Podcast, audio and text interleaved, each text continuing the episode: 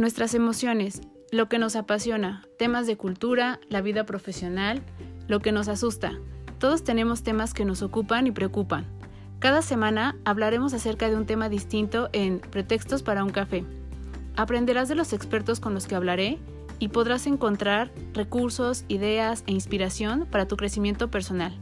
Yo soy Claudia García, ve por tu café que ya vamos a comenzar.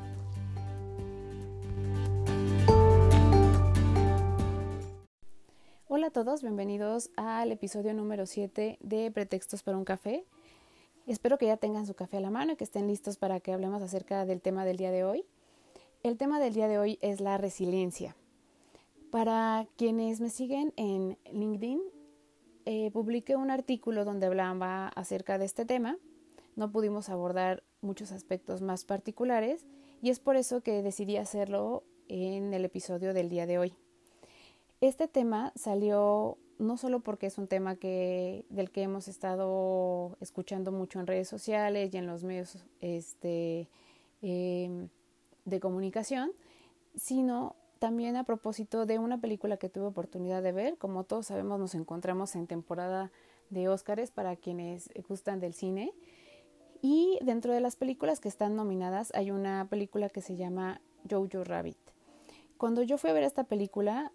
eh, debo confesarles que fui a verla solo porque era una de las películas que estaba nominada y porque la gente la recomendaba un poco en el tema de la sorpresa que se llevaron al verla y que no era lo que a lo mejor eh, podías ver solo cuando ves los avances y que ves la temática. Y eh, fui un poco más por curiosidad que porque ya conociera acerca del tema y entonces estuviera muy interesada. Fue una sorpresa agradable porque no les voy a contar la película, pero un poco para que ponerlos en contexto. Eh, algo que, encontré de particularidad y que comparten todos los personajes, justo es la manera en la que afrontan esta eh, situación o esa adversidad en la que se encuentran, aun cuando cada uno de los personajes es totalmente distinto y ve esta adversidad desde, desde su postura y desde el punto eh, que les toca vivir y, el, eh, no sé, que se enfrentan a ella de manera diferente. Creo que todos tienen eh, de manera conjunta la,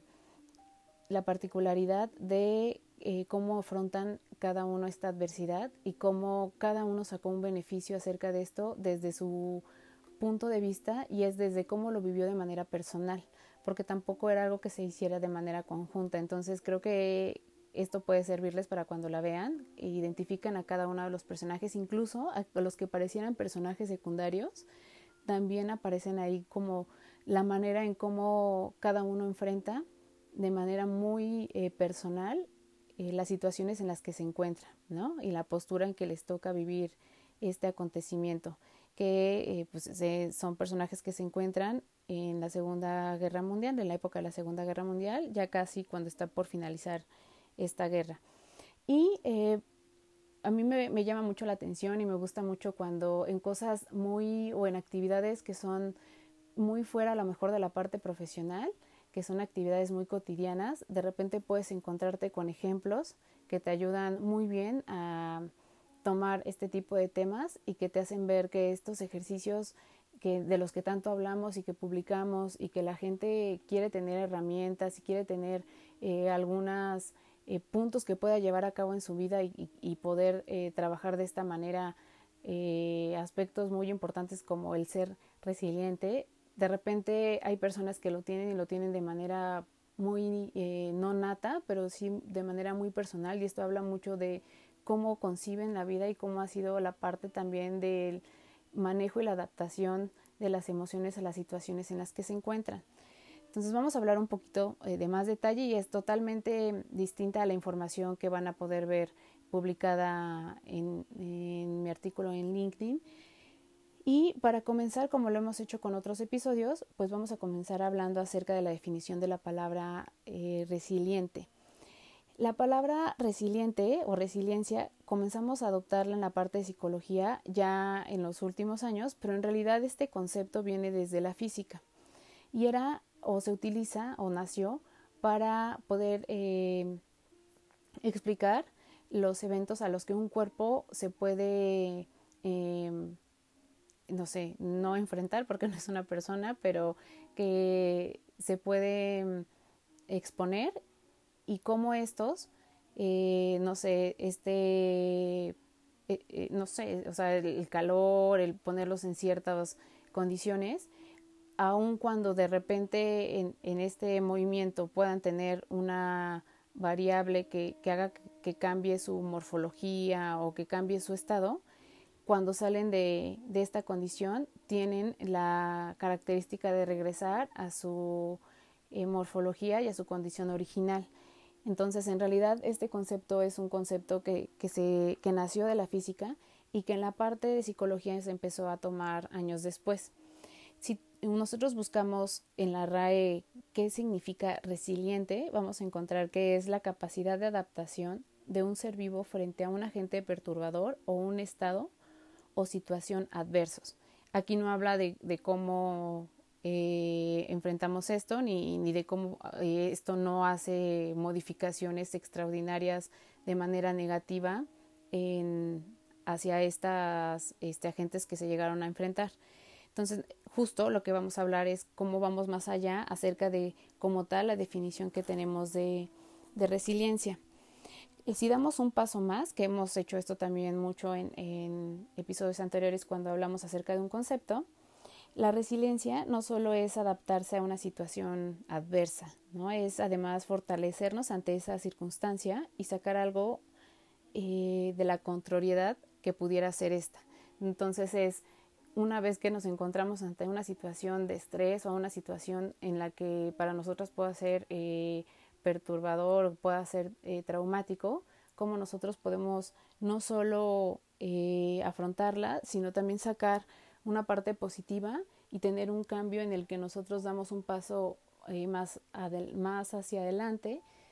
de cómo afrontar este tipo de cosas y que seguramente será una experiencia que nos llevará a próximos eventos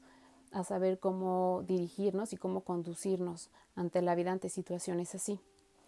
Entonces, eh, pues bueno, eh, nosotros lo que hemos visto es todo el tiempo cuando hablamos de la parte de resiliencia es, bueno, puedes enfrentarte a una situación personal o profesional en la que eh, te estás enfrentando a demasiado estrés o alguna que tú no estabas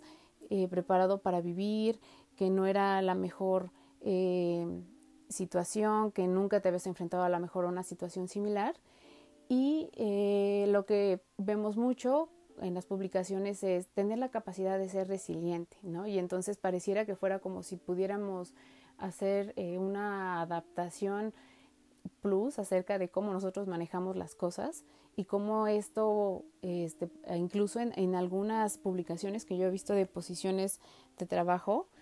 la ponen como si fuera también ya una competencia. Yo creo que va más allá de eso y yo creo que tiene mucho que ver también en cómo concebimos la parte de, del mundo, de la vida y voy a tomar algunos conceptos también que hemos visto en episodios anteriores, pero más adelante los, los vamos a ir viendo y creo que, que va más allá de eso, no solo como de tener esta parte como vemos a veces también en las publicaciones de adaptación al cambio, no, creo que este es un concepto que puede llevarnos mucho más allá de, de cómo afrontar las circunstancias, eh, más bien de cómo, eh, qué postura tenemos nosotros ante la vida, en la parte también personal, que es principalmente eh, la que ocupa, y cómo esta postura que tenemos no solo es algo que debemos y que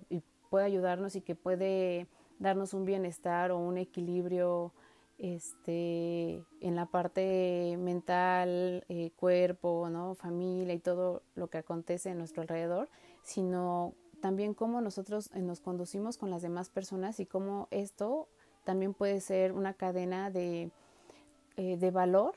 hacia cómo nos enfrentamos en estas situaciones, cómo la gente ve que nos enfrentamos y cómo la respuesta justo en esos en esas situaciones en las que estamos a veces no es la esperada y, y lo ideal sería que fuera no la esperada de manera positiva, ¿no? No de manera negativa. Ahorita voy a poner ejemplos para que quede mucho más claro esto por en caso de que se escuche muy muy vago. Entonces, Eh, pues bueno, cuando hablamos acerca de la gente que es resiliente y qué características tienen y cómo, cómo son justo a lo mejor como eh, los puntos que, que, han desarrollado y que nosotros podríamos desarrollar también y que no hemos sido capaces de eh, a lo mejor tenerlos presente cuando se, se, enfrentan o nos enfrentamos a situaciones como esta, eh, siempre vemos que son personas que pues, disponen o tienen más a la mano estrategias de afrontamiento de este tipo que van más por la parte cognitiva y conductual y como consecuencia pues también esto eh, tiene o toma otras estrategias de regulación emocional lo que estaría provocando que se transforme o que transformemos el malestar que puede generar el estrés o el evento que nos estamos enfrentando de una forma mucho más constructiva. Esto suena como muy sencillo y es, ah, ok, y es cómo nosotros nos movemos y cómo es nuestro actuar ante estas situaciones, pero en realidad al momento de hacerlo no es así. Para, para un poco, este, no solo hablar acerca de ah, cómo nos enfrentamos a esto, me gustaría un poquito detenernos aquí y tomar cómo es que es la parte de nuestra reacción ante situaciones y emociones. Sería más fácil si estuviéramos viéndonos y pudiera ponerles un esquema, pero voy a tratar de explicárselos lo más claro posible por puntos para que entiendan cómo es esta consecuencia de cómo nosotros ante un estímulo estresante eh, reaccionamos. ¿Qué sucede cuando en nosotros eh, hay una emoción o se genera una emoción? Lo primero que sucede es hay un estímulo, ¿no? que es eh, una información que viene del exterior y que entonces es percibida por nosotros. Ese es el primer paso. Una vez que recibimos esta información, lo primero que hace es nuestro subconsciente toma y recibe esta información y genera una emoción. De inmediato hay una reacción en esta parte de la emocionalidad de la que todavía no somos conscientes. Ese es la segunda, el segundo paso. De ahí camina ya una vez eh, que hacemos esta parte de, la emoción que se vive, hacemos consciente esta emoción y generamos un sentimiento. Aquí es muy importante diferenciar emoción de sentimiento que de esto también ya hemos hablado en episodios anteriores, pero una vez que se genera una emoción, que las eh, emociones, eh, lo hemos dicho, las emociones primarias, que son, pues bueno, el, asco, la alegría, la ira, la tristeza, primero se generan este tipo de emociones y después un sentimiento. como consecuencia de esto, lo que hace es, este sentimiento se transforma en un pensamiento y entonces lo que hacemos es como racionalizar y darle una interpretación a este sentimiento. Y una vez que tenemos esta interpretación, eh, lo que viene es la última parte, que es generar una acción. Esto sucede de manera muy rápida, esto no lo hacemos de manera tan consciente, pero es una secuencia de pasos que suceden. Pongamos como un ejemplo, como cuando estamos, por ejemplo, en la parte eh, laboral con un compañero con el que tenemos alguna diferencia en la parte a lo mejor de de un concepto o de una toma de decisión o hay una diferencia en opiniones. Seguramente habrá alguna alguna este, palabra, algún gesto, algún, eh, no sé, o el conjunto de estos que detone algo en nosotros y que entonces comience esta secuencia de pasos que al final lo que genere es una acción y la acción puede ser desde inmutarnos, desde a lo mejor decidir no responder, o todo lo contrario, ¿no? Detonar a lo mejor en eh, una parte violenta, una parte agresiva, no solo física, a lo mejor puede ser también verbal. Y como todo esto que, generó ya una acción por dentro en el cuerpo, eh, lo que hablábamos de emociones y sentimientos, en la parte eh, química o bioquímica en nuestro cerebro y en, y en demás órganos, porque sabemos mucho que la parte de las emociones también se concentra en el estómago, pues ya generó también reacciones. Entonces, toda esta vivencia que pareciera algo muy simple y que se da en segundos, pone a trabajar todo nuestro cuerpo y nos mete, sí, en un estado de estrés, ¿no? Entonces, esta reacción, que no sería como la más, la más óptima, pues, eh, que generalmente no es la más óptima, sale, ¿no? Y entonces esto también sucede cuando nos encontramos en un evento ya de la vida como tal, no solo a lo mejor en una situación o en este en algo momentáneo, sino ya en una situación mucho más grande, en un evento, como decíamos, en el que eh, esta serie de reacciones vienen en cadena todo el tiempo y entonces empiezan a generar pensamientos en los que no sabemos cómo reaccionar, no sabemos cómo actuar, no sabemos si podríamos tomar las mejores decisiones, si podemos confiar en nosotros mismos para poder hacerlo. Y esto, pues, eh, si lo llevamos a una escala mayor, eh, vemos lo complejo que, que, puede llegar a ser, ¿no? cuando vemos y decíamos que hay personas que son mucho más resilientes y que eh, enfrentan este tipo de adversidades de esta manera,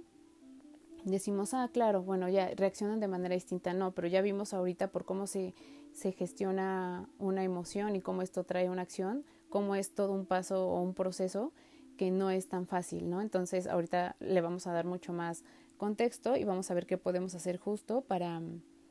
para poder ser más resilientes ante este tipo de situaciones. Eh, lo que decíamos es, ¿no? Podemos eh, actuar o tener una reacción automática ante ciertas situaciones y eh, también hemos escuchado que está como muy de moda decir que seas muy positivo, que veas el lado bueno de las cosas, que tratemos de ser lo más em, o lo menos iracundo posible. Esto creo que también tiene sus pros y sus contras y que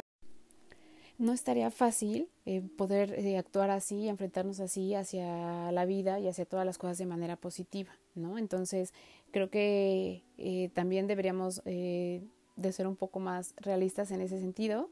y saber que, que la vida es esto, ¿no? La vida es, hay cosas buenas y malas y solo qué vamos a hacer con eso, no vamos a ver, no es solo ser positivo y estar sonriendo todo el tiempo. la resiliencia, pues, yo creo que sí es muy importante pero con sus matices, justo lo que estábamos diciendo. No podemos vivir en, en, una sociedad en la que tengamos que adaptarnos a todo,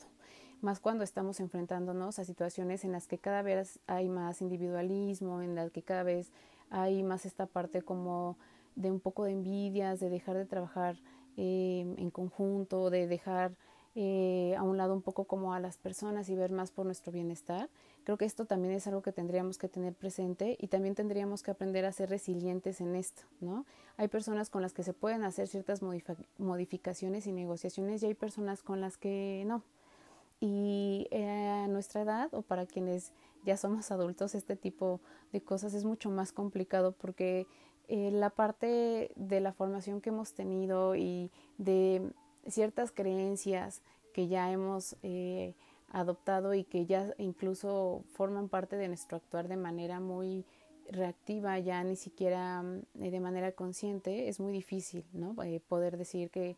que, vamos a cambiar y que vamos a hacer modificaciones en cada uno de los pasos que podamos nombrar ahorita para ver las cosas de manera distinta. Entonces creo que más que tratar de ser como positivos en todo, eh, sería como eh, sí ver las, las cosas positivas y negativas, pero eh, ver que la capacidad que tenemos nosotros para poder modificar este tipo de cosas y cómo eh, fomentemos y nosotros y formemos estas capacidades es lo que podemos trabajar, ¿no? Como decía, habrá personas con las que sí podamos y habrá con las que no. Entonces, lo que eh, creo que deberíamos de poner justo es como una balanza entre este tipo de cosas y saber en dónde nos conviene si hacerlo y en dónde no. Entonces, trabajar esta capacidad nos puede ayudar a que las personas que tienen como esta parte de picos de estrés muy alto no, no se hundan y que el mismo estrés nos ayude a crecer. Creo que no debemos tampoco perder esta parte que es la parte importante de la resiliencia y eh, trabajarlo siempre primero desde nosotros, ¿no? Más allá de, de, tratar de hacerlo como un modo de este, relacionarnos con los demás, eh, pensando que ellos también pueden adoptarlo, primero trabajarlo desde eh, nosotros tenerlo, tenerlo bien construido y después de ahí, como siempre, hacia afuera. Primero en nosotros y después a, hacia afuera. ¿Cuáles son como las claves ¿no? para, para mejorar esta parte de la resiliencia? Hay unas que que he escuchado y que he visto y que he leído que son como mucho más elaboradas y lleva un, trabajo mucho más profundo, pero creo que incluso esto podría ser como un trabajo más de construcción, incluso en terapia, porque habla un poco más acerca de eventos en específico y si te has enfrentado a situaciones como ya mucho más particulares, entonces me gustaría llevarlas ahorita más a, algo más general que, que sea alcanzable y que como también lo hemos platicado en otros episodios, el ponernos metas este, alcanzables y pequeñas nos hace también este sí, sí justo hacer que sucedan eh, las cosas que queremos modificar. Entonces, eh, llevémoslo más por, por este lado.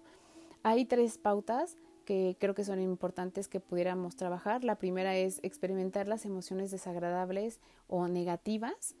eh, de manera natural. Esto es, eh, si no queremos tener esta sensación eh, o cómo estamos, no queremos vivir como cómo estamos sintiendo estas situaciones,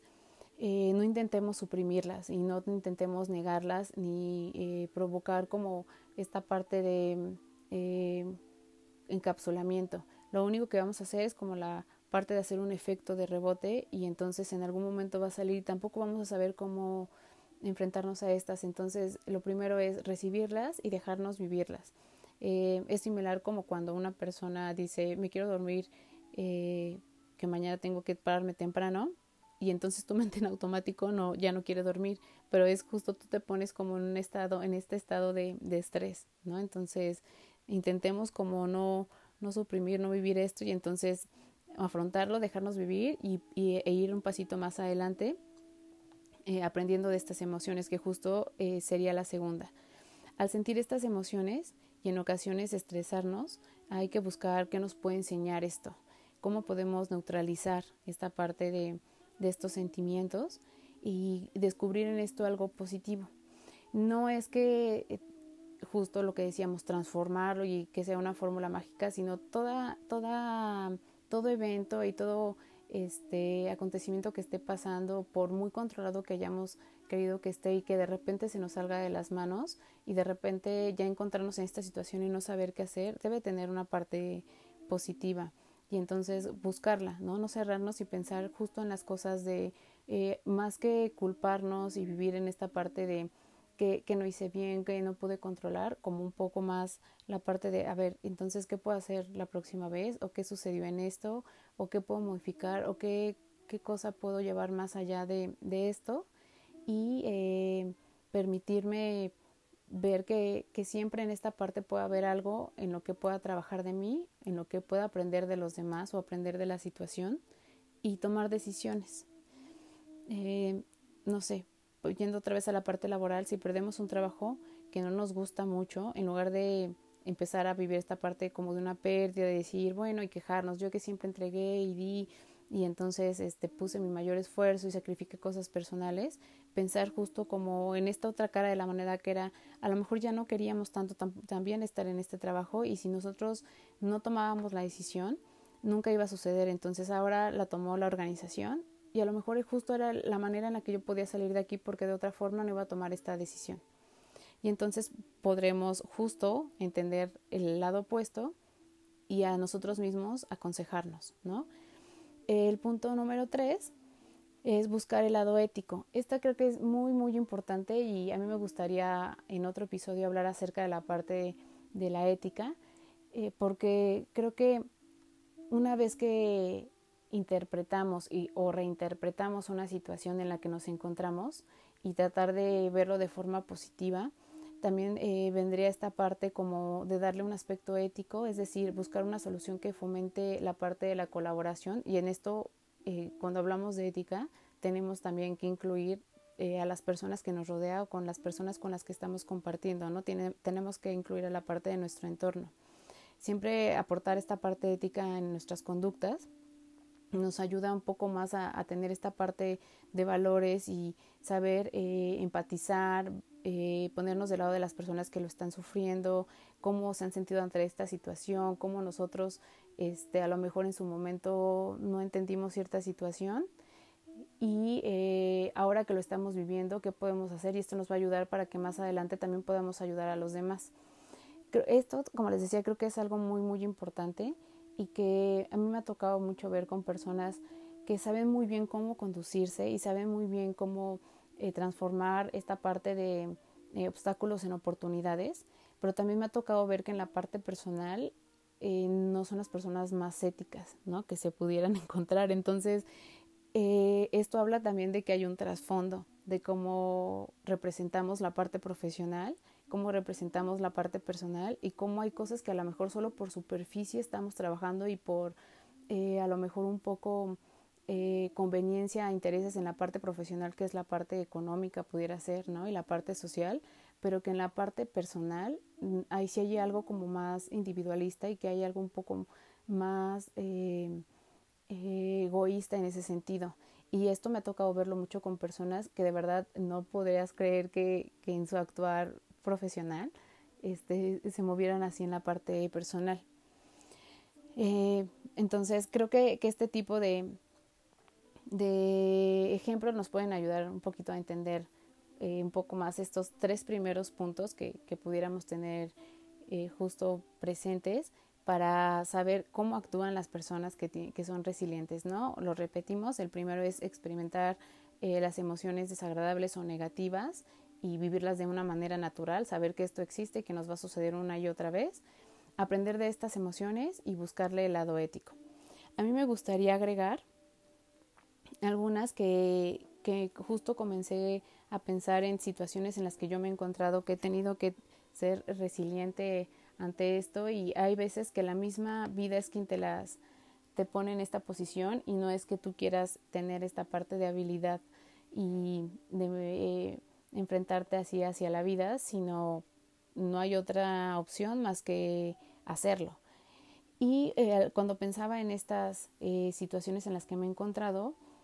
pensaba en otras opciones que podríamos agregar a esta lista de, cómo actúan las personas resilientes, que ahorita dimos estos tres primeros puntos, y entonces yo agregaría un cuarto que es em, pidamos ayuda.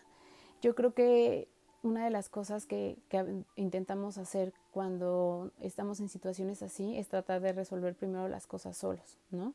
Y no queremos que la gente se entere un poco de lo que estamos sintiendo o sufriendo, y más si son eh, situaciones en las que la gente ya veía venir un poco esto, ¿no? Y, que, y en las que somos un poco eh,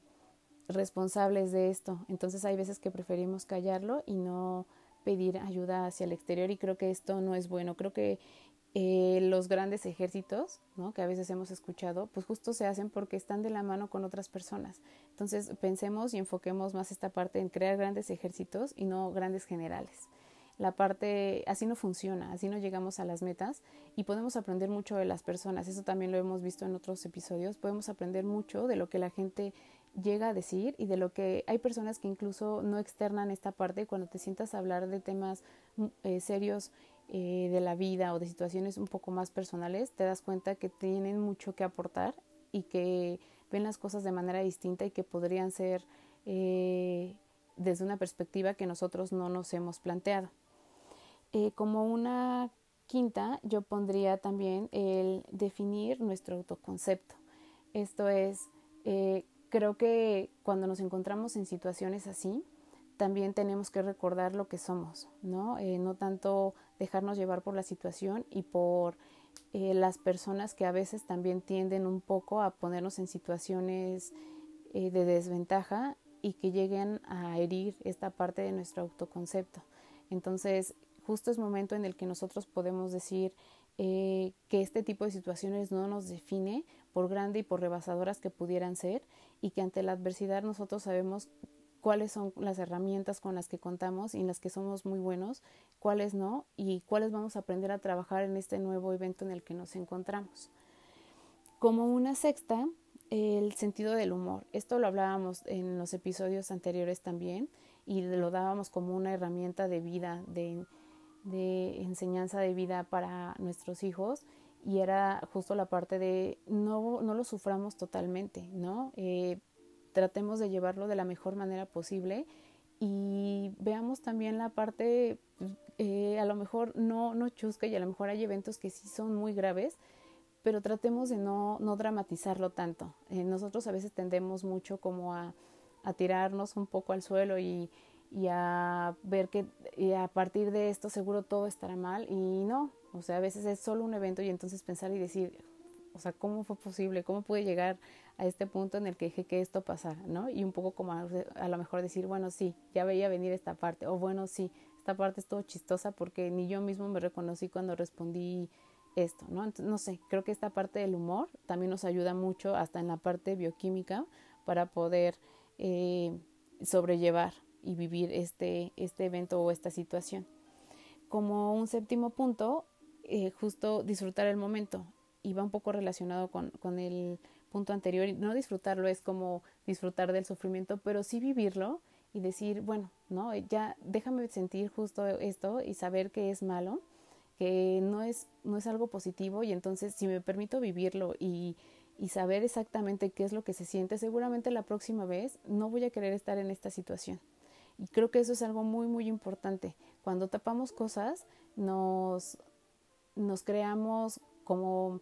un concepto de ese tipo de situaciones de las que vivimos erróneo. Entonces, si lo vivimos tal como es y nos dejamos sentirlo tal como es, justo podemos decir, no quiero volver a enfrentarme a un tipo de situación como esta, entonces eh, sabré ser, eh, tomar decisiones importantes antes y sabré cómo salir de esto también en una eh, futura,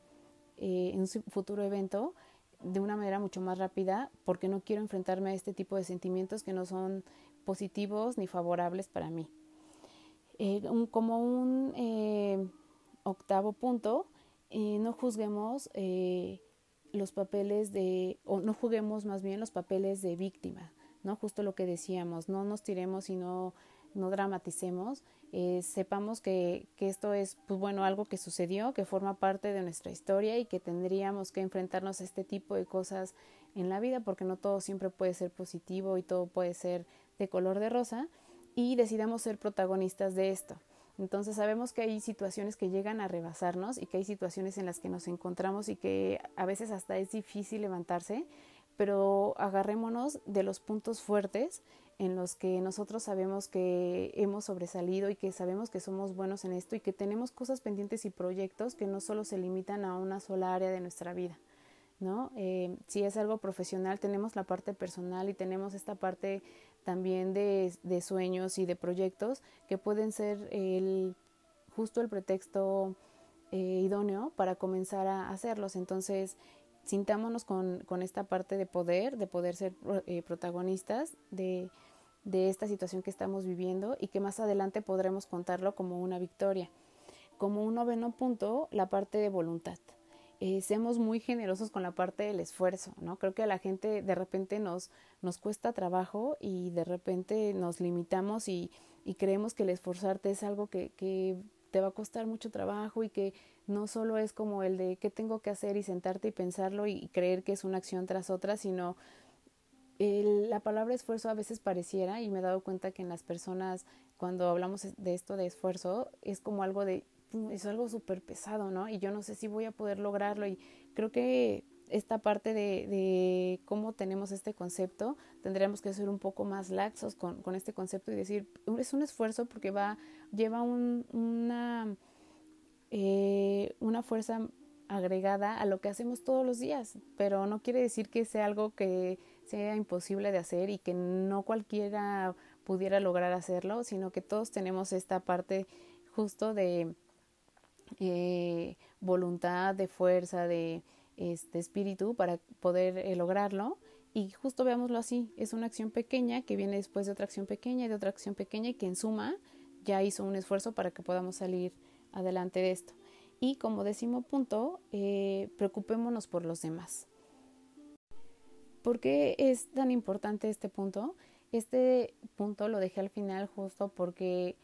creo que todo al final tendría que tener eh, como una especie de agradecimiento y de aprendizaje de vida, poder llevarlo hacia los demás. Eh, con este quiero, poner o como separarlo, desmenuzarlo un poquito. Eh, el decir, preocupémonos por los demás es, primero, lo pondría como inciso A, en cuando nos encontremos en una situación así, en la que va más allá de nuestras capacidades el resolverlo y que nos, va a costar esfuerzo y que vamos a tener que pedir ayuda y que tenemos que aprender estas emociones, todo lo que hablamos en los puntos anteriores, no arrastremos a las personas que están con nosotros o muy cerca de nosotros y que incluso quieren ayudarnos a que vivan y sufran este tipo de situaciones con nosotros. Estos a veces son sentimientos muy propios y justo las personas quieren apoyarnos y qué es lo que, lo que sucede. A veces las arrastramos ante estos sentimientos, cuando eh, la parte incluso hasta de la comunicación que tenemos con ellos, de cómo lo estamos viviendo, no puede ser tan clara porque también es confuso para nosotros y entonces las personas que están eh, tratando de apoyarnos lo pueden sufrir también. Entonces creo que una primera es no hagamos de algo que ya es complicado para nosotros algo que pudiera ser complicado para alguien más. Creo que el cargar con cosas de los demás no, no es como lo óptimo y, y el que nosotros veamos que estas personas empiezan a cargar con este tipo de cosas tampoco debería ser algo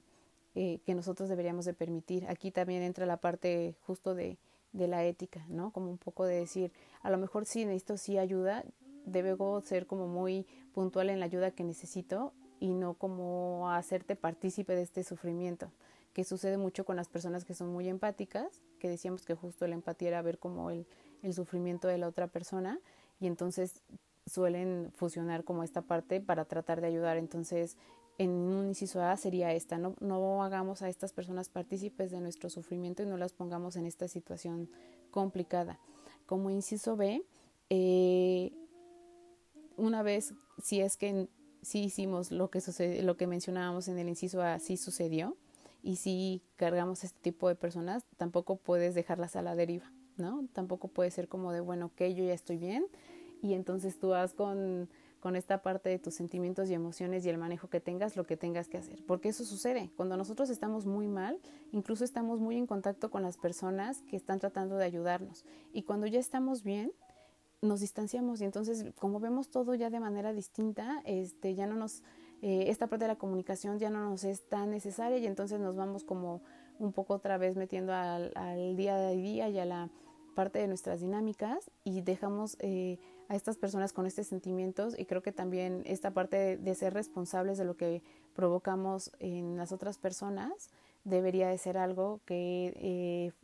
debemos acompañar y trabajar y ayudar a quitarlo si es que así sucedió. ¿No? Eso sería como un inciso B y como un inciso C es ayudemos a los demás justo una vez que nosotros pudimos entender cómo actuar ante estas situaciones complejas y cómo qué fue lo que nos ayudó y cuál es la fórmula que nosotros nos dimos cuenta que podría funcionar, eh, compartiéndoselas, ¿no? Y una de estas es justo transmitiendo como este tipo eh, de cosas o de em, ejemplos y de herramientas que podemos hacer eh, en creación, ya sea con justo con un podcast, con este un artículo, con un taller, platicándolo, no sé, siempre que alguien eh, nos pida esta parte también de ayuda, porque hay gente que pues no necesariamente quiere que le ayudemos, entonces hay veces que no, que no debemos meternos si no nos piden ayuda, pero sí el compartir esta información, este, creo que es también eh, preocuparnos de hacer algo por los demás. Entonces, en resumen, es las tres primeras cosas que podemos hacer que son como las que hemos visto que funcionan mucho en personas que son resilientes, es experimentar las emociones desagradables o negativas de manera natural, aprender de estas emociones y buscar el lado ético. Y agregamos otras más que son un trabajo un poquito más personal, que son justo la parte de pedir ayuda, definir nuestro autoconcepto, eh, tomar estas cosas y vivirlas con un poco más de sentido de, del humor, dejarnos vivir el sentimiento disfrutando, lo decíamos, del momento, no, no con una parte como de placer para hacia mm, lo implacentero y hacia el sufrimiento, ¿no? Eh, más bien en la parte de, de sí vivir la emoción, no jugar el papel de víctima, ser más protagonistas justo de, de nuestra vida tomar decisiones, tener eh, voluntad, que esto decíamos que ser más generosos con nuestros esfuerzos, y la última, preocupándonos por los demás. Entonces creo que si podemos eh, por lo menos poner en, en, práctica alguna de estas, será mucho más fácil para, para nosotros eh, enfrentar este tipo de situaciones a las que a veces no estamos preparados, para las que no, no eh, no hemos vivido cosas que a lo mejor sí situaciones difíciles, pero no cosas tan complejas y para las que no sabemos cómo enfrentarnos a, la vida y que a lo mejor algunos de estos puntos pueden ayudarnos en ese momento, ¿no? Eh, otra cosa que me gustaría agregar es que no para quienes trabajamos este tipo de conceptos con las organizaciones, no hagamos de la resiliencia eh, una parte como de acusación. De repente lo que decíamos al inicio, eh, de, decidimos que esto ya sea una competencia y entonces si no eres resiliente, no eres eh, una persona apta para a lo mejor ser líder o jefe, ¿no? Entonces creo que no abusemos tampoco de esta parte de resiliencia, veámoslo tan humano como lo estuvimos hablando y platicando ahorita y, y, más por una parte de bienestar que por una parte de una característica que deberíamos de tener todos. Creo que si la resiliencia pasó de ser un concepto eh, más eh, general y, en la parte de la física a la parte de la psicología, justo fue por la necesidad de poder eh, resolver problemáticas más en la parte personal y humana y no tanto para ponerlo justo en la parte de las organizaciones. Sí, sí funciona y sí es una herramienta que puede ser de gran ayuda, pero siempre enfoquémoslo más en la parte personal, en la parte humana. Eh, pensemos que lo que tiene que estar bien primero siempre debe ser la parte personal y eso es en cualquier ámbito, siempre la parte personal tiene que estar bien para que funcione en otros ámbitos de nuestra vida. Entonces, no hagamos de esto, eso es como un consejo para la parte como decíamos, profesional, una acusación o una forma de acusación o una manera de, imposición eh, para, para alguien que debería de tener a lo mejor en una descripción de puesto esta característica porque no es algo sencillo y aparte es algo que eh, lleva un trabajo mucho más, más profundo, ¿no? Y pues bueno, ya como cierre, creo que otra vez regresando a, a esta parte de por qué llegamos a, a, este tema de la resiliencia, eh, creo que primero es eh, no olvidar que hay cosas que podemos ir trabajando con nosotros antes de que la vida nos ponga en esas situaciones, ¿no? Esa es creo la primera. Eh, hay veces que nosotros aprendemos acerca de este tipo de conceptos como la resiliencia porque la vida ya no nos dejó otra opción. Entonces, no esperemos a que esto suceda y veamos la grandeza que tenemos en, en, nuestra vida, en nosotros, y cómo eso puede enriquecer en diferentes situaciones de nuestra vida y no a lo mejor en eventos tan traumáticos. Desde algo eh, que pudiera ser pequeño y que dijimos, bueno, no sabemos cómo llevarlo, empecemos a trabajar esta parte del autoconcepto, de lo que mencionábamos anteriormente, de la parte de,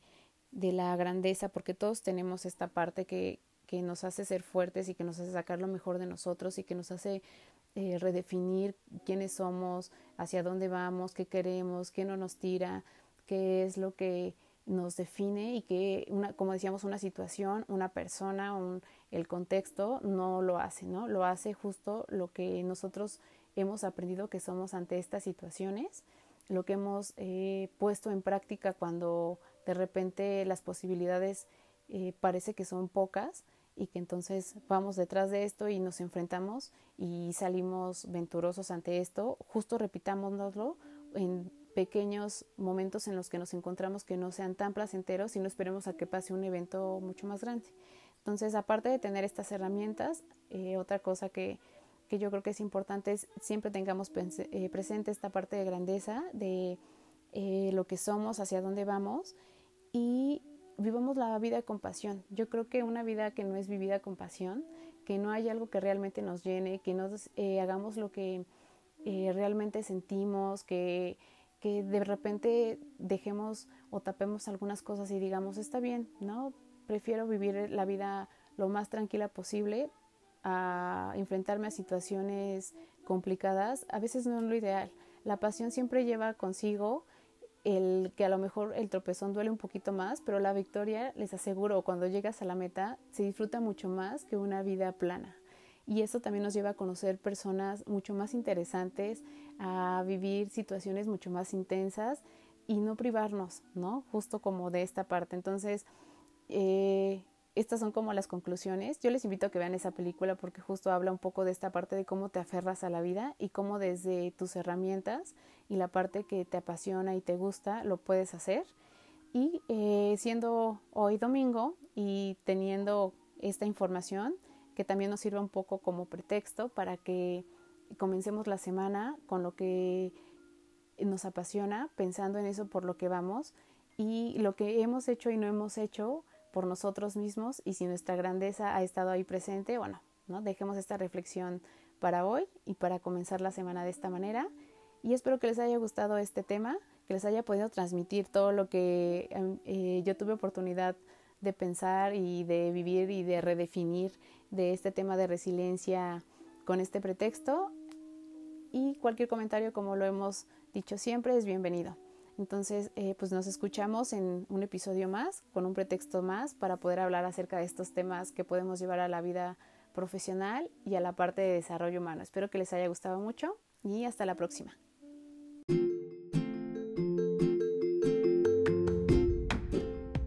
Muchas gracias por estar aquí. Nos escuchamos en el próximo episodio con un pretexto más para hablar de otro tema.